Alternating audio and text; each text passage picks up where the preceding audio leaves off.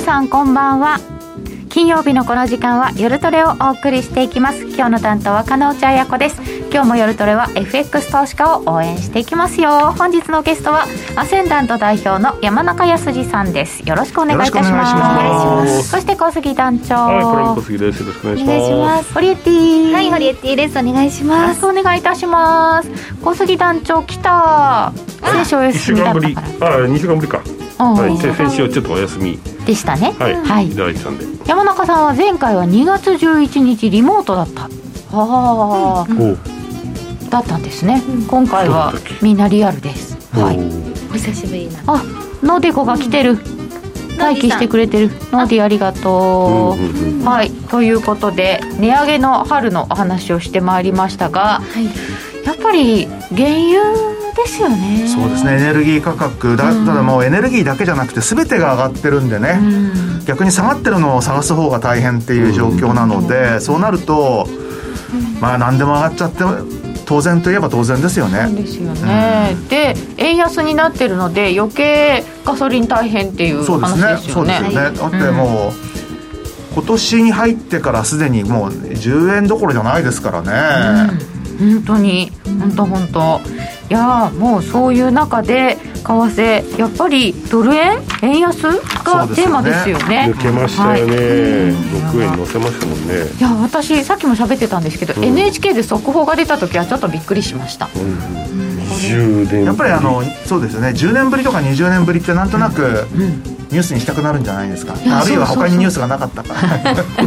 何年ぶりとか大好きですからねマスコミ、うんで私も絶対それ読むと思います。ニュースで入れると思います。はい。えー、っと皆様今日もご質問などなど、えー、っと YouTube チャット欄の方にお寄せいただければと思っております、うん、えー、皆様と一緒にトレード戦略を練りたいと思います。それでは今夜も夜トレ進めてまいりましょう。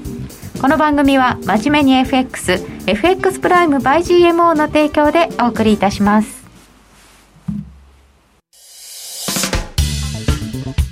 お聞きの放送はラジオ日経です。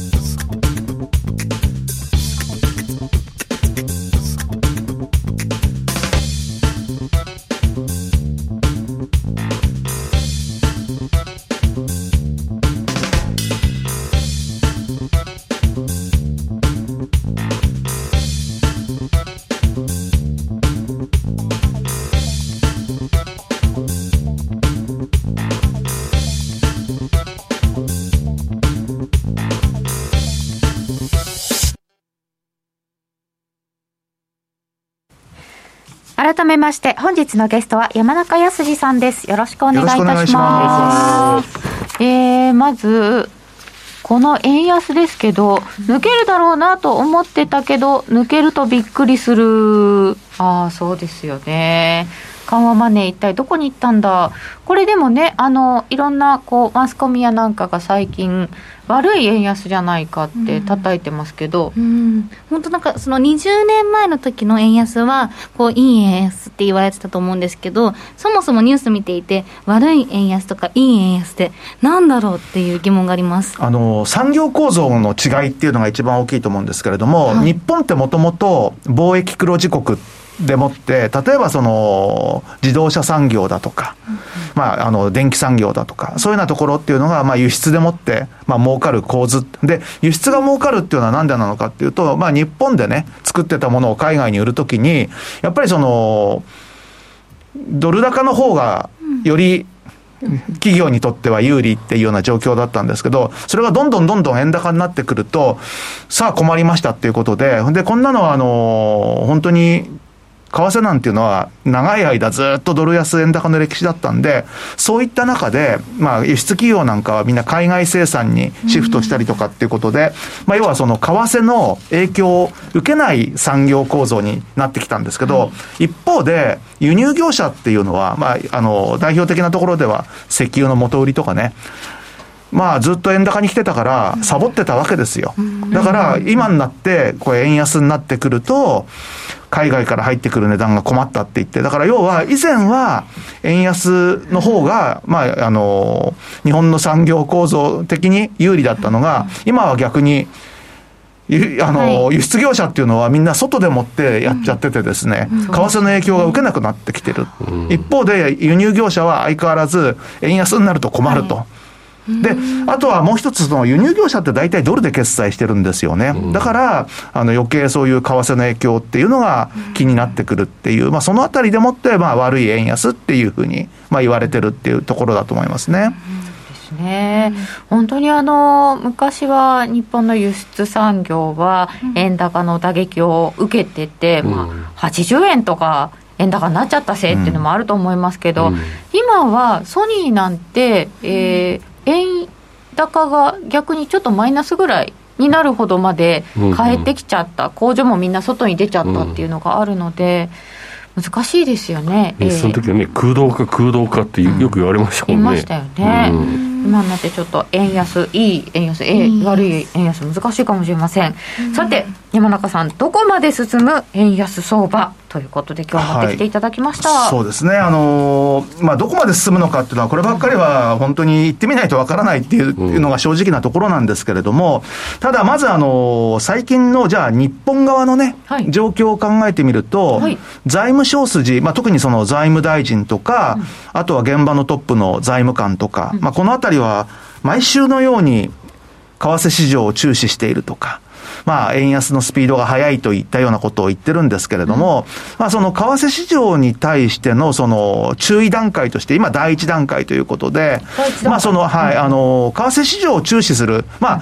それはあの、あなたたち通貨当局なんだから常に注視しててくださいよなんですけども、まあ要は、あの、常にみ、まあ見てるんですけども、まあやっぱりちょっと最近動きがどうもおかしいぞっていうぐらいのレベルですね、今はね。だからこれが、あの、トーンが変わってくる。例えばその、現在の為替水準は行き過ぎだみたいなね、何か具体的なことを言うっていうのが、以前、それこそあの、2015年の時に125円黒田ラインなんて話がありましたけども、何か具体的な水準を言ってくるようだと、まあ第二段階で、まあこの第二段階っていうのはいわゆる口先介入ってやつですよね。あじゃあ今の注視しているはまああの全然、うん、まあ、あの、ちょっと、うん、牽制ですと、まさに牽制レベルですね。まだまだ牽制してるだけですよね。いやだって注視ぐらいなら私たちでもしてるよってよく言いますもんね、あのー要は、それだったら、みんなび別にね、あのー驚かないですよね。うんあいままそれでしかも、ちょっと言い過ぎですよね。あ、また言ってるになっちゃうんだよね。慣れてくるねもう、あの、だんだんともう効果がなくなってきちゃうので、で、そこでもって、あの、効果を出すためには、やはり具体的にね、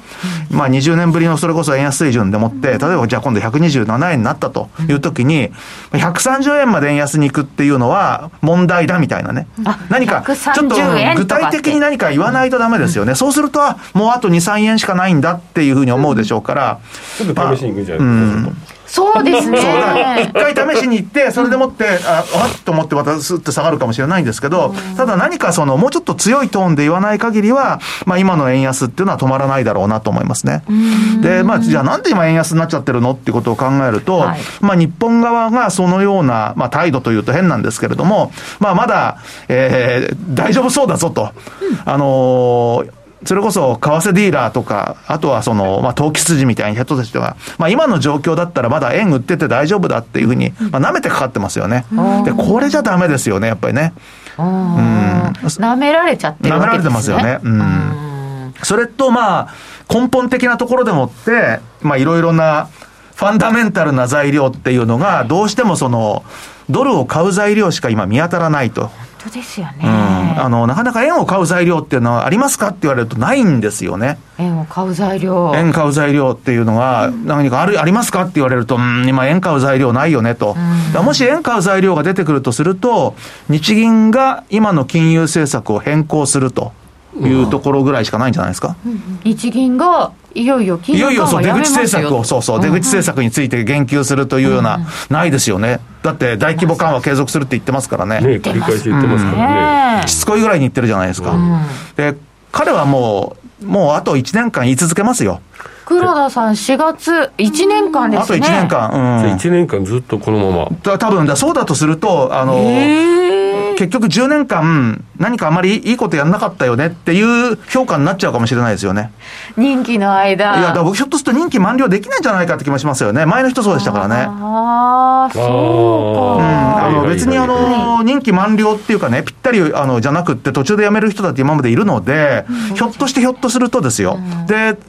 まあ、日本では選挙もありますし、はいあの政府とね、結局あの、なんだかんだ言って、日銀が中央銀行で独立性だなんだって言ったって、結局政府が決めてますからね。やっぱりそうですよね。もう政府が、あここいつもうダメだと思ったら、黒田さん切るななんて簡単ですよね。そうですねそうなる可能性は、あの今のまんまだと、ひょっとするとあるかもしれないなって、ちょっとだんだんと。あー選挙の前に岸田さんが、うんどうやらこう国民の不満がうん物価高に向いていると、うん聞く力でもって思っちゃったりなんかしちゃったら、そういう可能性もあるわあけですよね。りますよね。安倍さんだって、まあ、あの時は円高が問題で金融政策変えようっていうことだったわけですよね。それでまあね、それこそもう、アベノミクスプラスね、あの、黒田バズーカとかって言ってみまあそれでもって進めてきたんで、今度はそれとは逆方向っていう可能性もなくはないですよね。はいかもしれない安倍黒でしたもんね。うん安倍黒ですよ。ね。そうか、そういうことあったらいきなり円高ですかいきなり行くでしょうね。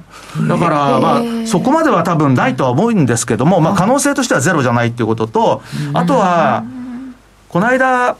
先週だったか今週初めだったか、あの、元日銀理事の発言でもって、まあ、ひょっとすると、まあ、日銀のその金融政策っていうのが夏ぐらいに見直す可能性はありますよね、みたいな話出てますよね。で、この間も結局あの、指し値オペなんてやるやるもんだから、はいま、ますます円安に来ちゃってるっていうことで、まあ、それよりも例えばじゃあ10年債のね、イールドカーブコントロールの水準を、プラマイ0.1から0.25に変えたんだったら、0.25から0.5に変えたっていいわけですよね。そうですね。だからそういうような話が出てくるんだったらば変わるんでしょうけど、ただ今はそういうのは全く出てくる気配がないので、まあ、要は円を買う材料がないと。で一方でドル買う材料はありすぎちゃってですね、まあ、ちょっとあの少し数字を見ていこうかなと思うんで、はい。えー資料の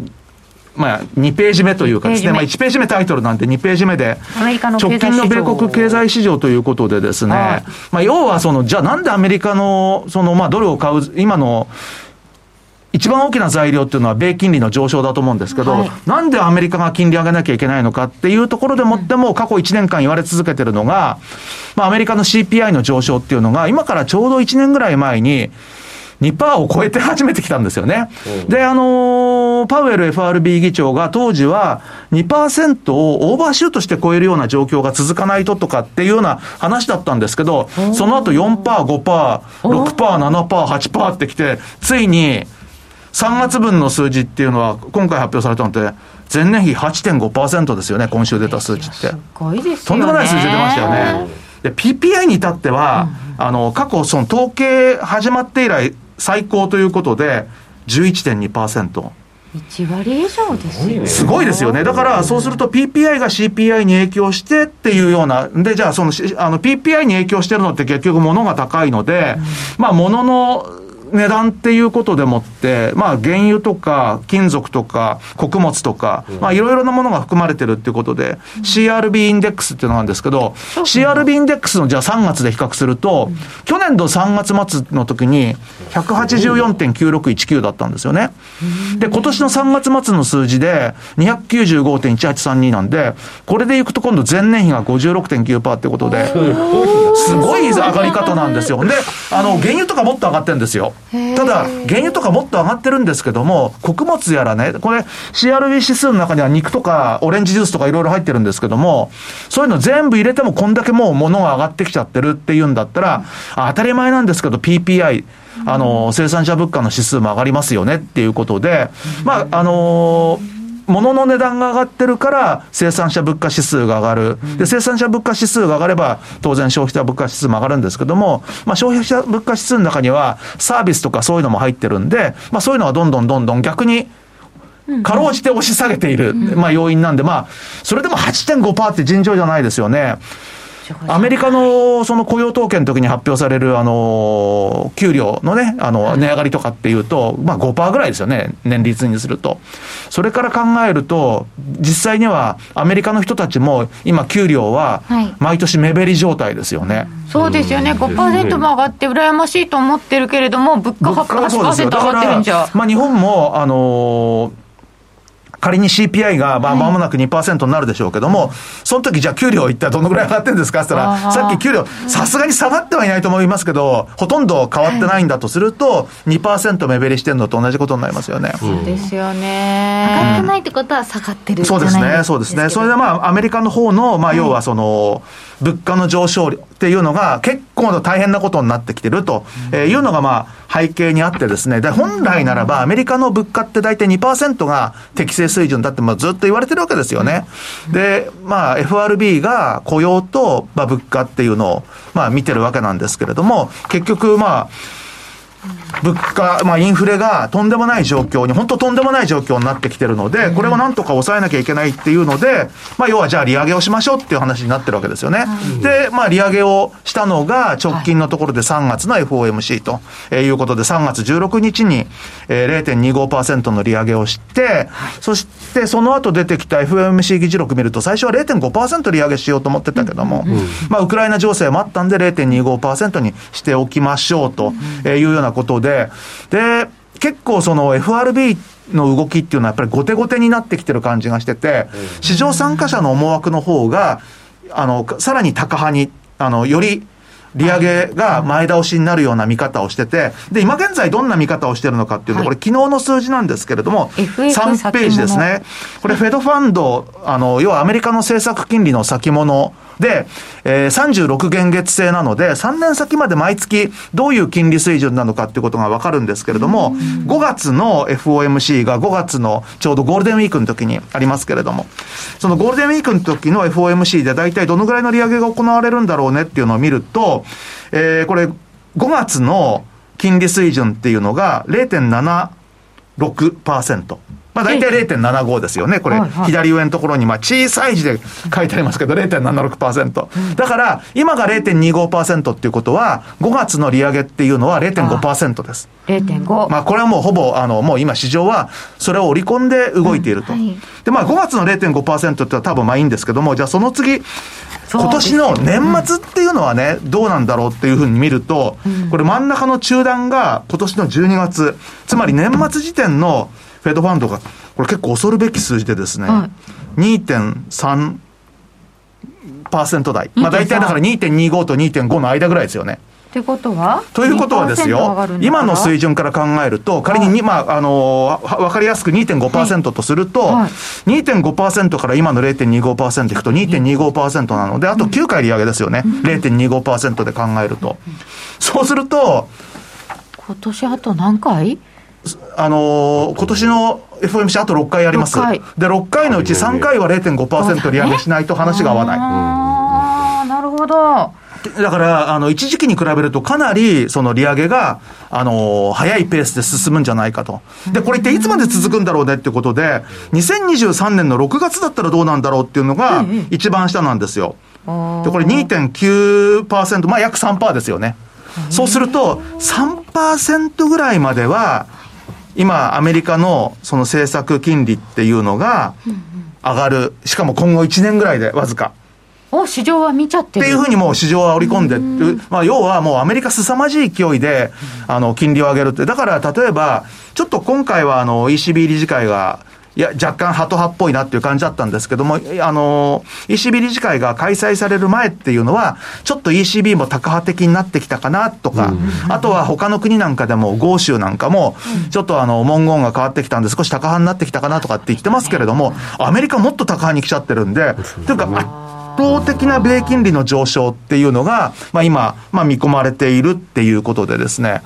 まあ、あの、それを考えると、やっぱりその、特にその為替市場って意外と単純な人たち多いんで、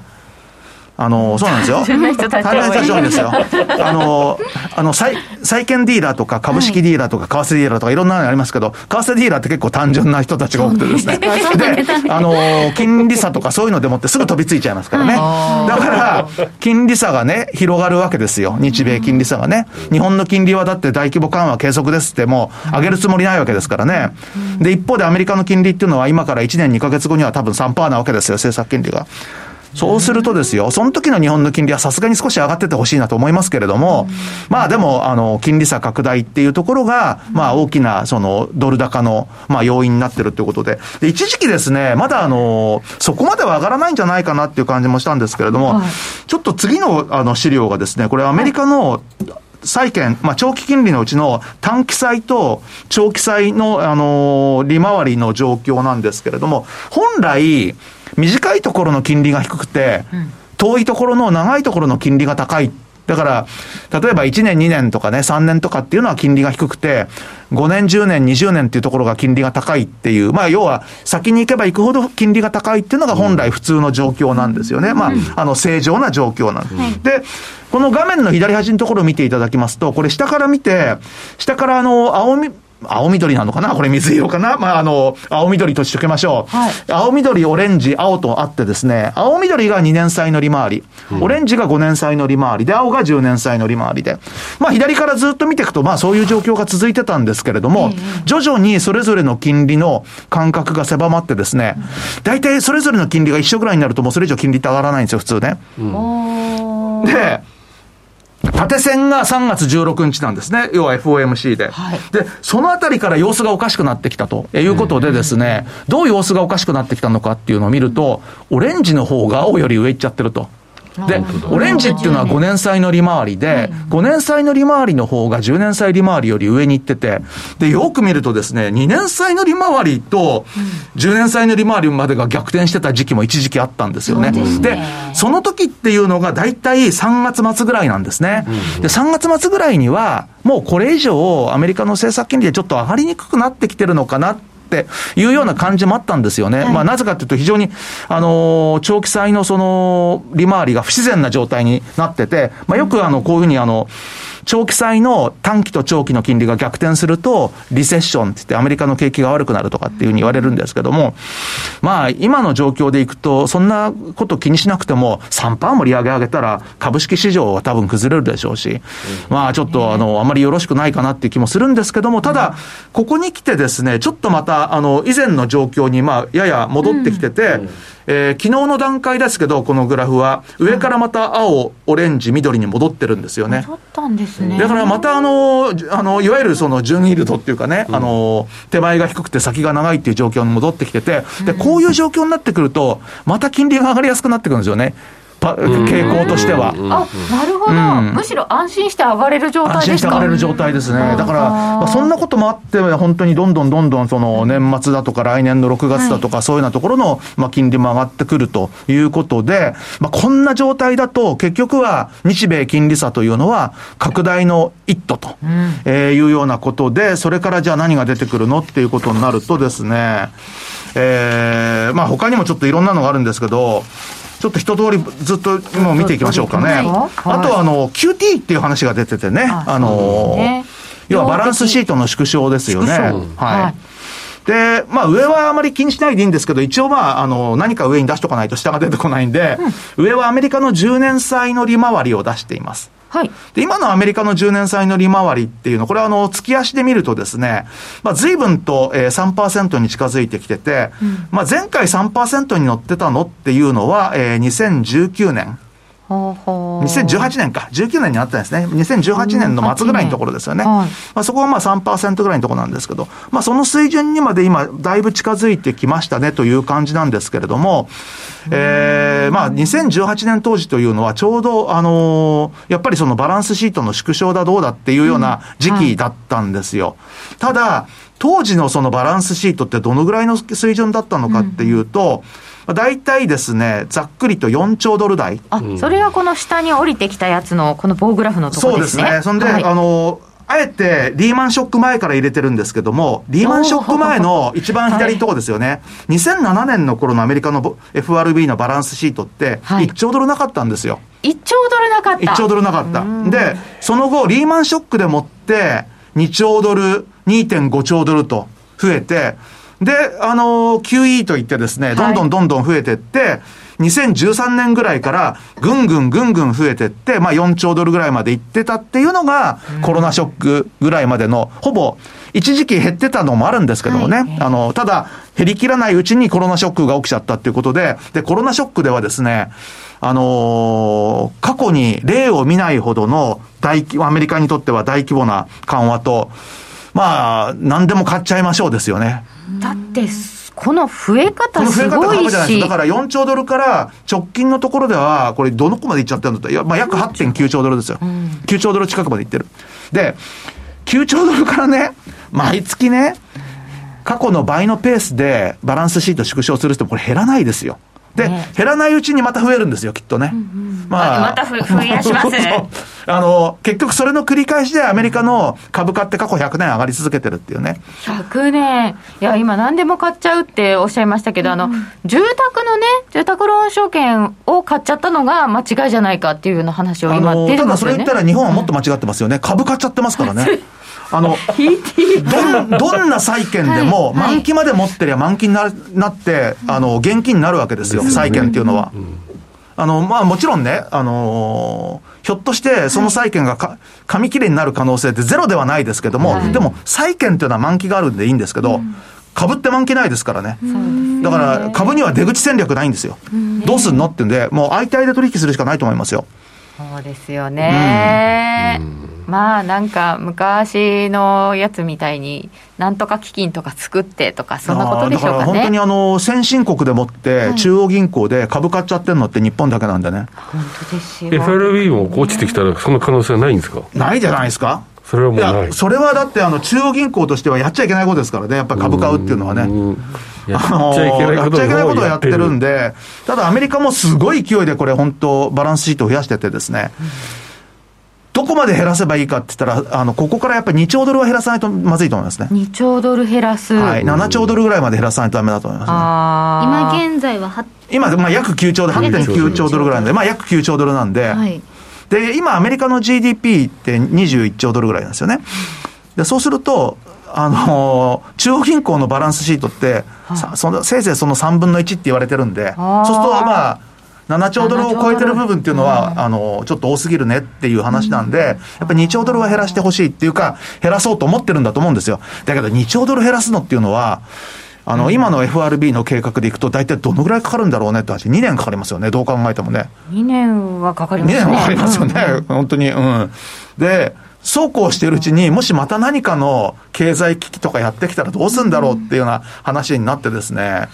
だからもうあのー本当に、だから今アメリカっていうのは、そうならないようにしたいなというのもあるので、まあ利上げのペースも早めるでしょうし、まあバランスシートもひょっとすると、実際に減らし始めてから、さらに減らしていくペースっていうのを早める可能性もあるというようなことで、まあ、このあたりもやっぱりその、まあ、アメリカのその、いわゆるその緩和の大規模にこうに縮小して、引き締めに向かっていくっていうことがですね、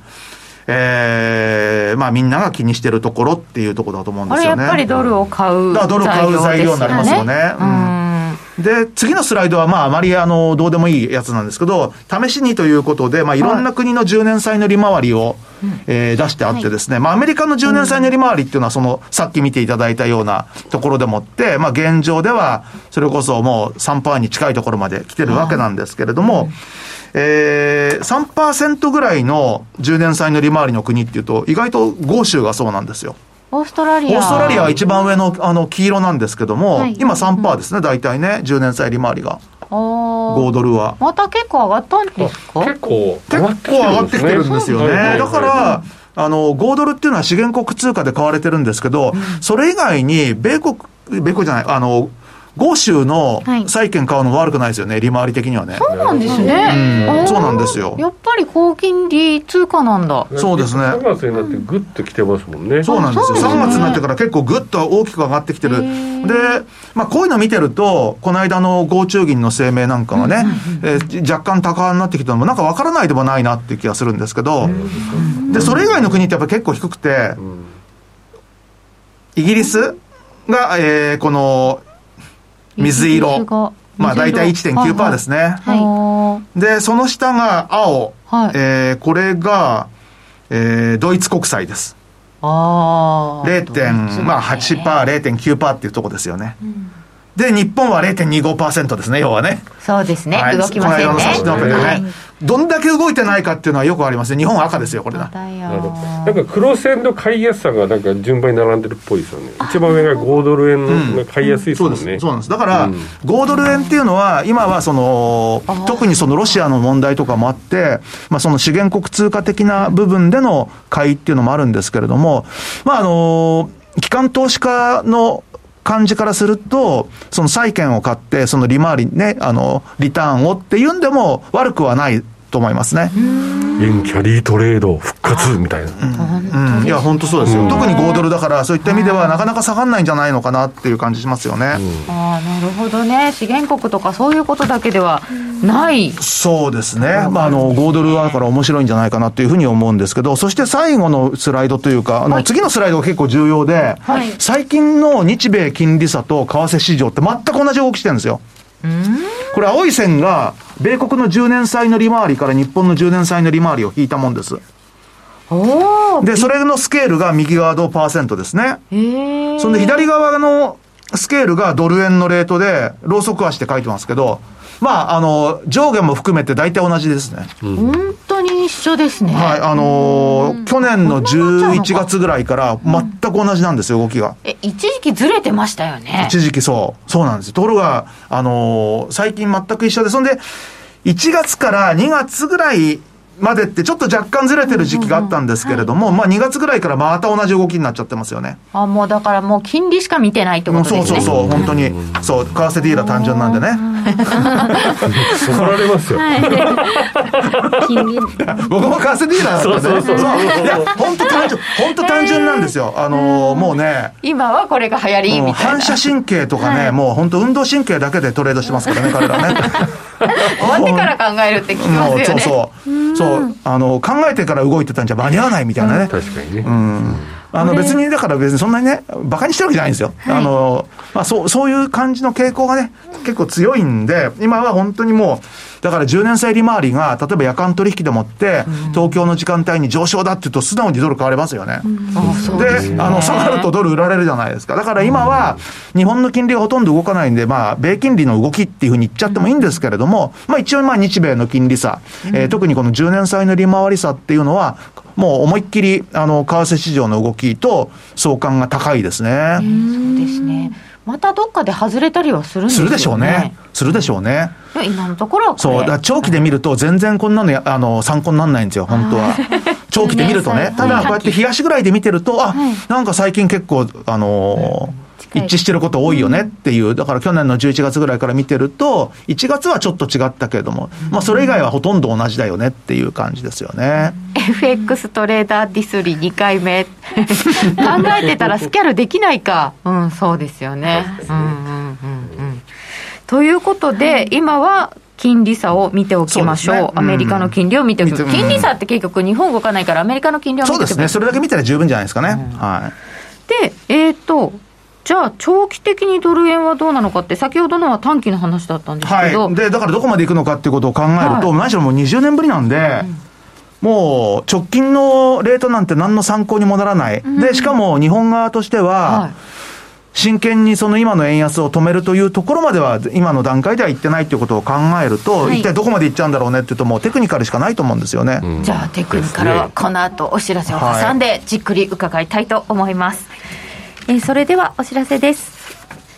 初心者サポートが充実していて、スキャルもし放題の会社を選ぶなら、最大11万円の口座開設キャッシュバックプログラムを実施中の FX プライム by GMO。人気のスマホハイスピード注文は、待ち時間なしの連続発注を実現。チャートを見ながら、スキャルでもスイングでもサクサクお取引いただけます。毎月開催の豊富なキャンペーンやセミナーはもちろん、トレードも情報も、やっぱりプライムで決まり。株式会社 FX プライムバイ GMO は関東財務局長、金賞第259号の金融商品取引業者です。会社、当社で取り扱う商品は価格の変動等により投資額以上の損失が発生することがあります。取引開始にあたっては、契約締結前交付書面を熟読、ご理解いただいた上で、ご自身の判断にてお願いいたします。詳しくは、契約締結前交付書面等をお読みください。お聞きの放送は、ラジオ日経です。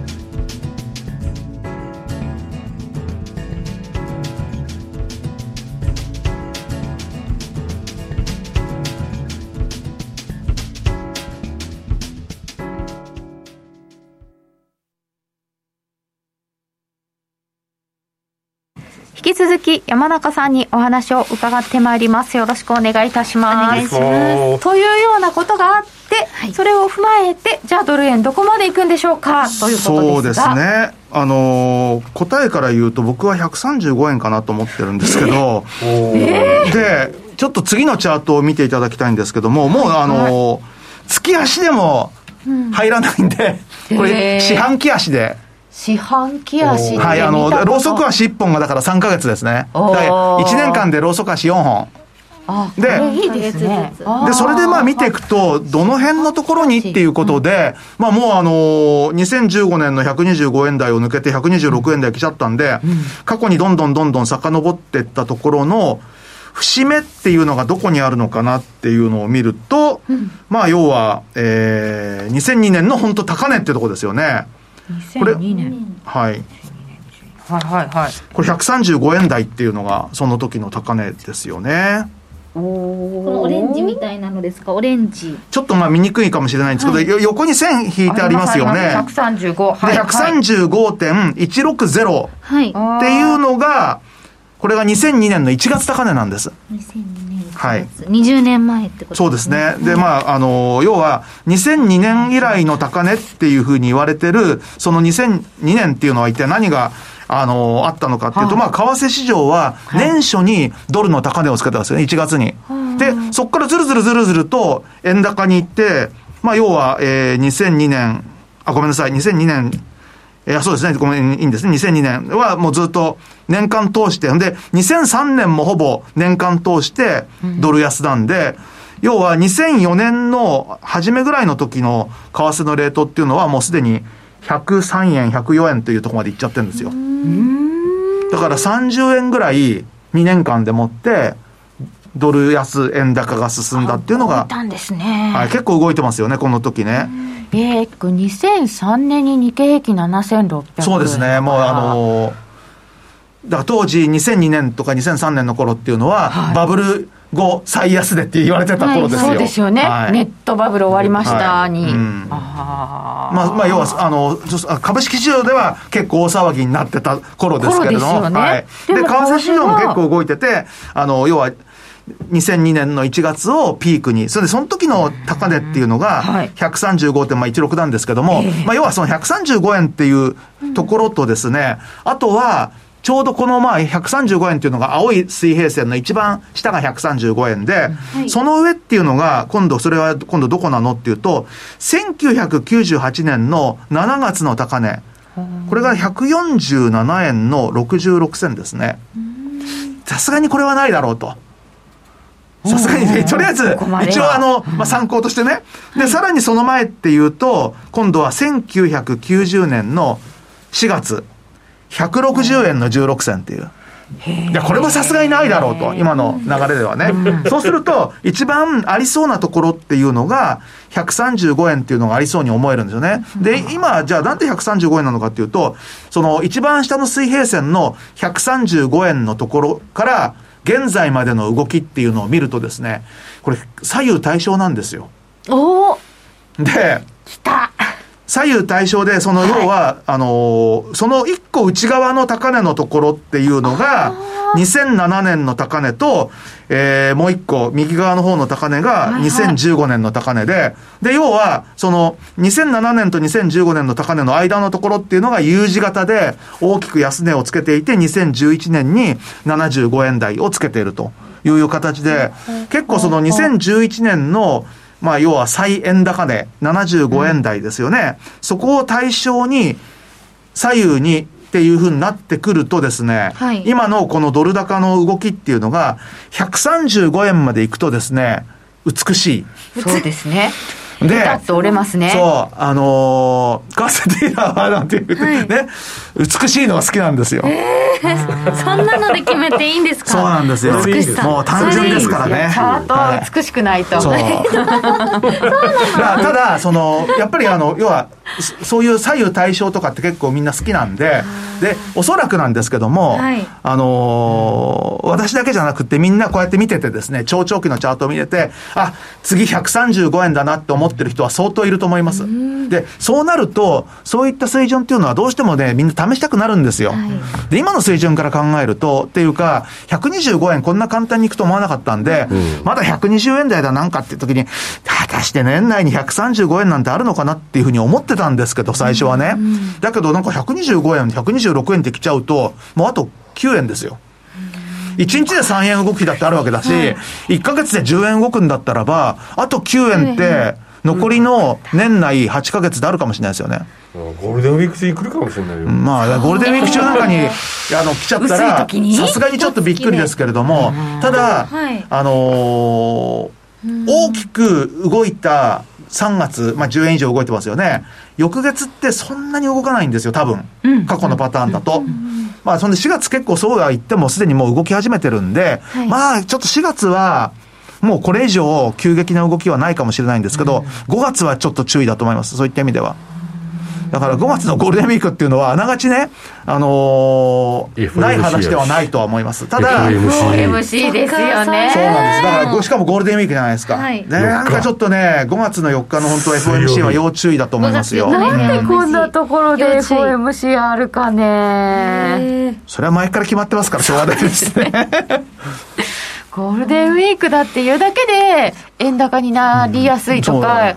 急に動きやすいとか、よく普通でも言われますけど、そうでですよね。今回はいやもうゴールデンかウィーク前スワップもいっぱいもらえるからドルロングにして。いや、みんな買いたがりますよね。そうそうそう。でしかも今、やっぱりあの、アメリカの金利が上がってきてるんで、以前に比べると、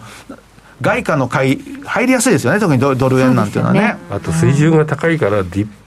うん買いづらいけどね。あ確かに。そこはなんかやっぱり急に上がった後、うん。追いかけるのはなかなかね、そう。だからちょっとまあ、あのー個人的には5月の可能性もないとは言えないんだけども、年内にというところで135円ということで、まあ要はどうだろうな、半年以内ぐらいに一回そういうところ行って、見た後は下げに入る。ただ、その時は今度下げてももう、どうだろう、127、8円ぐらいがいいとこみたいなね、そんなような動きっていう可能性はあるのかなっていうことで、とりあえず、秋口ぐらいまでに135円っていうのが、今のまんまだとあると思いますで。ででもそれこそ山中さんそうなると、はい先ほどのあのぽよぽよ鈴木さんが言ってるだけじゃなくて130円はちょっととか言い出したりいや、とか、ねいいいやだだから、あの、そうなってきたときに、だから一番可能性があるのは、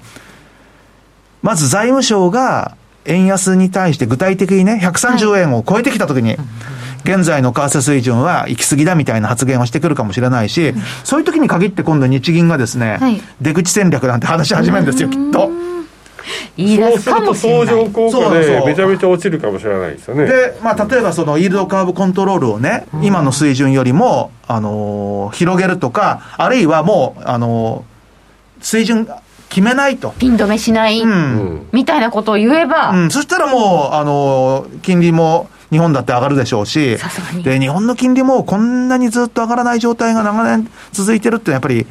正常じゃないですよ、明らかにね。そうですよね、うん。マーケット機能として壊れちゃったうんそう、あのー本当ねその、そもそもマイナス金利なんていうのはね、あっちゃいけないと思いますよね。あの、だから米国正しいんですよ。絶対マイナス金利にはしませんっていうのは。はい。だけど、その ECB とか、あの、日銀とかマイナス金利にしちゃったんですけども、結局、これが本当に効果があったのかどうかって分かんないですよね、現状ではまだ。で、ひょっとすると、10年、20年経った時に、結局マイナス金利というのは何の効果もなかったという評価が下されるかもしれないですよね。まあ、何の効果もなかったってことはないんですけど、ただ、あの、実際にそれによって、あの、それこそ年金生活者の人とかに影響が出るとかって話もありましたけども、プラスの面だけじゃなくて、負の面っていうのは相当あるんでね、あの、金融機関だって結構、あの、一時期大変でね、で、じゃあみんな日銀に当座預けりゃいいやつらと、ね、みたいな、それで結局、まあ、マイナス金利みたいな方向に話が進んでいっちゃったんで、まあ、あの、いわゆる金融市場の正常化っていう意味では、本来金利ってつくべきだと思いますからね。ですよね。不思議な話ですよね。金利がマイナスってね、うん。だから2022年の年後半、本当にだから7月以降、日本もそういう話っていうのは、だからこの間のは早川元理事でしたっけね、あの金融政策のあの見直しの可能性もあるみたいな、まあ、あのまさにそうで、年後半っていうのは、それこそもう本当に CPI なんかも2%台になってきてるっていうのはもう間違いないですよからね、そういうところでもってのその日銀の金融政策の見直し、で財務省なんかも、さすがに今の水準は困るとかね、まあ、選挙、参議院選挙、7月。ね、7月、そのあたりは結構、はいなんかいかにも怪しいんじゃないかなと思いますよ。で、そこまでは結構いっちゃってんだと思うんですよね。ね。ああそうか、うん。えそっち正常化に持っていくと株式はどう日本の株式はどうなんですか？どうするんですかね。なんで買うんですか？いや増えるんですかーこれが悩ましいところですよね。じゃあどうなるんだろうって思うんですけど、多分株式市場が下がらないようなことも言うんでしょうね。うーん。なんかそういうことはやりたそうですけどね。あとはね、あのー株式市場が制度そのものがね、東証の改革でもって結構変わってきたんで、なかなか単純に比較しにくくなってきてるっていうのありますよね。ねえ。さてそんな中で、えードル円の長いところ見せていただきましたけれども、山中さんもうちょっと短いところだとドル円どういうふうにご覧になってますか？そうですね、これがね、本当非常に悩ましくて、でもな何しろ、あのー、2015年の高値を超えるまでは、結構その、節目っていうところはいろいろとあったと思うんですけども、抜けちゃったので、うん。それから考えると本当にあのー上見るしかないんですよね。逆にその、じゃあ、下に行ったらどこまで下がるんでしょうねっていうようなことを、はい。まあ逆にあの考えるってことになると思うんですけど、まあそうなってくると、今回この2022年に入って大きくドル高円安に進んだんで、一体どこを安値に考えるのかっていうのも、これがなかなか悩ましいんですけれども、はいまあ一応ですね、あのー団長チャート出ますか？出ますよはい年初来安値っていうところを参考にするのも、僕は悪くないんじゃないかなと思います。今年の安値はいはい。を基準にしてみる、そのぐらいしかないですよね。本当に。動くそう。だってずっとあの、今年に入ってから1月2月っていうのは底堅いけどもまあもみ合いだったんですけれども、はい。まあ要は1月の安値っていうのが113円台ってありましたよね。で、だからその1月安値の113円の48ぐらい。そこから、あこの辺えっ、と再ね団長が多分出して470はい。はい。そことまあ、あの今週の高値の126円台。は上がってる。それに対してどこまで下げるかなって言って、38.2%でも、もう今や遠く感じる水準になっちゃってますよね。そうですよね。38.2%押しの水準でも、121円台半ばなんですよ。は結構もう5円もあるんですよ、ここから。怖ーで、でも多分あってす、あの、最大限がそこじゃないかなと思います。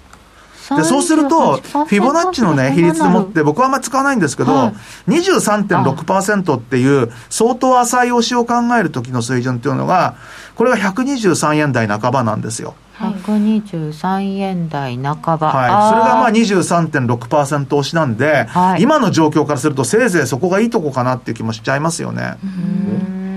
なん。かコメントで116.50割りますかねって来てるんですけれどもこれはうんあなぜ YouTube の116.50なのかな？ちょまた違うことかな？116.5っていうのは、ああ、その前のやつね。あね。前の。うん抜けた水準。うん。ああ、この前の高値ですよね。前の高値っていう意味では、うん、あのーまあ、そこを抜けてから、まあ、あのーそういった意味ではね、大きなあドル高円安っていうのが始まったっていうことになると、まあ、あのーまあ、そ、ただその高値を基準にっていうのはちょっと、計算としては話が合わなくなるんで、やっぱりその高、あの、そのなんていうの ?116 円台半ばでつけた後の、今年の年初来安値ということで押しが入った水準、113円台半ばから、ただまだ今は高値っていうのは決まってないかもしれないんでね、まだこれ128円とかまでいっちゃうかもしれないですからね、そうなるとその、目安として押しの水準というのは当然変わってきちゃいますけれども、ただ、あえて言うならば、年初来安値と現状の高値に対しての23.6%押しっていうのが、今はいいとこじゃないかなと思いますね。で、それがも、もし、今週の高値がすでに見たとはちょっととても思えないんですけども、だってこれ、今日まだこれの後ニューヨーク市場でね、ひょっとしたら126円の90銭なんてあるかもしれないですからね。ね可能性はうない。んないとは言えないんで、まあ、とりあえず現状の高値だとして、まあ、3円台半ばというところで、まあ、この後、押しが入ったとして、その辺がいいとこじゃないかなって気しますね。10年債が2.82。あちょうどなんか、なんだろう、125、上が135、して下が115ぐらいだったら、もうちょうど真ん中ぐらいにいて、なんか1年で20円ぐらいなんか、ただ、ドル円って動かない年って、10 7円台から10円ぐらいっていうところなんですけど、ね。動いてるとして20円ぐらい動いてることが結構あるんで、うん。割と両極端なんですよね。一相場20円ってうん、言いますよね。あのー動いてる年は20円ぐらいとかって、動かない年だと10円未満みたいなね、そんなような感じの、あのーことがドル円は多いんで、今年動く年だとすると、まあ、まだうん、だから135円で、全然おかしくないですよね。うん年初来安値113円に20円足すとすると133円。ああ、なるほどうん。先ほど伺ったのが135円。はい。うんで、132円っていうのもテクニカルには、まあちょっとターゲットとしては、132円台っていうのもいかにもありそうな水準っていうのはあるんですけど、まあ、まあこんだけ勢いがあると、まああんまりその途中のどうのっていうのよりは、まあ、あの、本当に過去、どこの高値がっていう、もう20年ぶりの高値をトライしに行くような動きっていうのはやっぱり想定しておいた方がいいかなっていうか、まあ、なかなか本当に円買う材料がないのは、個人的にはあまり嬉しいことじゃないですね。やっぱりね、あの、自国通貨が弱いっていいことじゃないんですよ。ですよねう。ん。そうなんですよねなんかそうですよ悪い円安とかえいい円安の話をしましたけど、ほ本当に悪い円安っていうのはあるのかどうかわかんないんですけど、はいやっぱ水準の問題ですよね。そうですね。あの、本当に悪い、あの、円安っていうよりも、あの、自国通貨がね、はいもう止められないっていう、だからトルコみたいな状況になっちゃったら、もうやっぱりそれは悪いですよね。そうですうよね。ん。だってトルコなんて本当にあの、長年っていうか、もう本当にこの10年単位で見ていくと、通貨の価値10分の1とかですからね。トルコリラ円なんて一時期昔はだって100円ぐらい出したからね。そ 相当昔相当昔で、相当昔の話ですよ。FX 会社がトルコリラインを扱い始めたのが多分3 50円一番最初が50円台ぐらいなのかな、えー。で30円台とかロング持ってる人はいっぱいいましたからね、それが一桁までいっちゃうわけじゃないですか。だから今最近じゃあトルコリラ円なのかランド円なのか区別つかないぞっていそう水準に来ちゃってるわけじゃないですか。だけど本当に、まあ、例えばざっくりと8円50だとするとですよ、はい本当に8、あのー、85円台なんてあったんですよ。いくらでもあったんですトルコリラ円なんて。ねそうですよね。で、あのーもっと10分の1になっちゃうっていうような国だってあってですね。で、まあ、それこそあのー昔、1998年の時には、ロシア通貨危機なんてのありましたけど、あの当時っていうのはロシアだけじゃなくてアジア通貨危機なんていうのがあって、はいタイバーツとか。タイバーツなんていうのも大変で、インドネシアからね、まあ、マレーシアに至っては為替市場を閉鎖しましたからね。LT えそれって1997 97年、98年のさっきの147円のところからの100円近くまでドンと落ちた40円ぐらい落ちたやつですよね、で、まあ、LTCM が破綻だとかね、ねもう本当にあのいろんなことがあって、で当時は本当にあのアジア通貨危機っていう時には、あの軒並み通貨が5分の1ぐらいになっちゃってたんですよね、もうみんな売り込まれて。なんかもう国家破綻とか言いましたからね、でもうあのマレーシアなんか、それこそマハティールさん怒っちゃってね、もう為替市場閉鎖だと。為替市場閉鎖するってだってもう貿易も何もないでないですすよ、鎖国政策ですからね。そうですね。で、もう変動相場制やめたって言って、もう固定相場にしちゃいましたからね。そうだったんでしたっけ？そうですよ。ほんで、もう大変な目にあったんです、あの時。ああのボロ儲けしたんですけども。あ、なんかおっしゃってましたそうよね、ボロボロ儲けしたんだけども、ねでも大でも大変だったんです、本当にあの、当時あの、まだ銀行にいたんで、はいで、ポジション自体は、それこそあの、銀行にいると、手前から先までいろんなポジションがあるじゃないですか。で、マレーシアが固定相場にするって言って、えっていうことで、それってどういうことって言うんで、で、結局その固定相場が決まった時に、はい。そのレートでもって全て米ドルに変えたんですよ。で、いわゆるその、スポットとしてのポジションはそんな持ってなかったんですけど、フォワードのポジションとか全部混ぜて、マレーシアリンギットだけで20億ドルぐらい持ってたんで、もう、もう大変、もう本当大変な騒ぎで、それを全部ドルに変えていくのが、その作業で。でもう、あの、要は各銀行間でもって直接、あの、お宅とはこあの何月何日にこういう取引があるから、はい。それをこの固定相場のレートでもって、米ドルに変えましょうっつって。はい。で、それがね、計算合わないの。銀行でそんなことありえないと思うんだけど、本当合わなくて、でも、あの、シンガポールの銀行なんていうのは、アジアの通貨とか大量に取引してるんで、もう、あの、お前の言う金額でいいとか言い始めちゃって、え、そんなんでいいの？みたいな。もうどうにもなんなくなってるんだ。そう、もうね、あの、もう、そう、1ドルぐらいの違いはもう、えもういいから、とにかく早く、早く終わらせたいみたいなね。もうめちゃくちゃな時期、もう時代になんかなって、本当ね、あの、でも、過去に通貨安でもって、ハッピーだった国なんてどこもないんですよ。だから、円円も、本当にこれもし、135円だ、140円だとかって言ったら、全然いいとは思わないし、海外旅行とかも行きにくくなりますよ、きっと。あそうそう。先ほどもね海外旅行は行けんな、うん。諦めるかっていただいてましたよね。だって、1ドル80円の時と比べたら、まあ倍まではいかないですけれども、要は、そんだけ値段が上がるってことですよね、何何にしても。そうそうなんか海外で私カゴ買おうと思ってたのが、やったらなんか高くなっててこれボラれてんのかって思ったんですけど違いました。円安になってるだけでした、うん、そうですよ。円そうですよ。安となってて、円が弱くなってるが、プラス、物価が向こうの方がそうそうイン高いから。ドネシアの人件費とかが上がってて、向こうの国が成長しているっていうのもありました、ああまりにも値段が上がってるので、もうギャップ、日本人はギャップ全然感じると思うんですよね、大きくね。何十倍だこれって思って。日本ははい、本当にあの、悪い意味で企業努力でもってね、あの、価格が抑えられてきちゃってたんで、今まで。優秀なんですよね、日本人はね。そういう意味ではそうなんだと思います。だ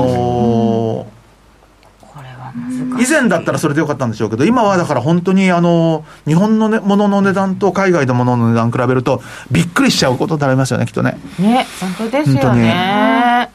えー、あ180円の頃も海外旅行行ってました。慣れますって。あ昔ね。どこの海外だろう？180円。あじゃあ日本があ日本の、ドル円が180円ぐらいの時も昔ね。相当前ですよね。80、え？だ僕なんか240円の時アメリカ行ってましたからね。え360円からここ来る時ですよね ?80 年代？80年代。半うん。いやーそれは日本景気良かった頃ですか？そうです、そうです、そうです。よね、うん、それこそあの、マンハッタンの高層ビル全部買えちゃうんじゃないかっていう、そういう時代ですよ。バブルですね。バブルの時です。バブルの頃。ね。うん。本当に。でもなんかあの今日はやっぱりドル円にもお話が集中したので、この他の通貨についてはこの後少し伺いますか、あとねさっきね本当は山中さんと金内なので星の話っていただいてたんです 今日珍しく星の話が一切出ないですよね。うんあのもう、こうなってくると星なんかどもう関係ないですよね。本どうでもいいって言いかけましたよでも山中さん5月の10日から水星逆行しますよ、当。まあ、ちょっとね、今はまだあれなんで、5月はちょっと注意かもしれないです。はい、確かに。はい。この番組は真面目に FXFX プライム by GMO の提供でお送りいたしました。本日のゲストは山中康さんでした。どうもありがとうございました、はいありがとうございました。お時間あれば他の通貨のお話はこの後ちょびっと伺いましょう、えー団長堀江ってありがとうございました。ありがとうございました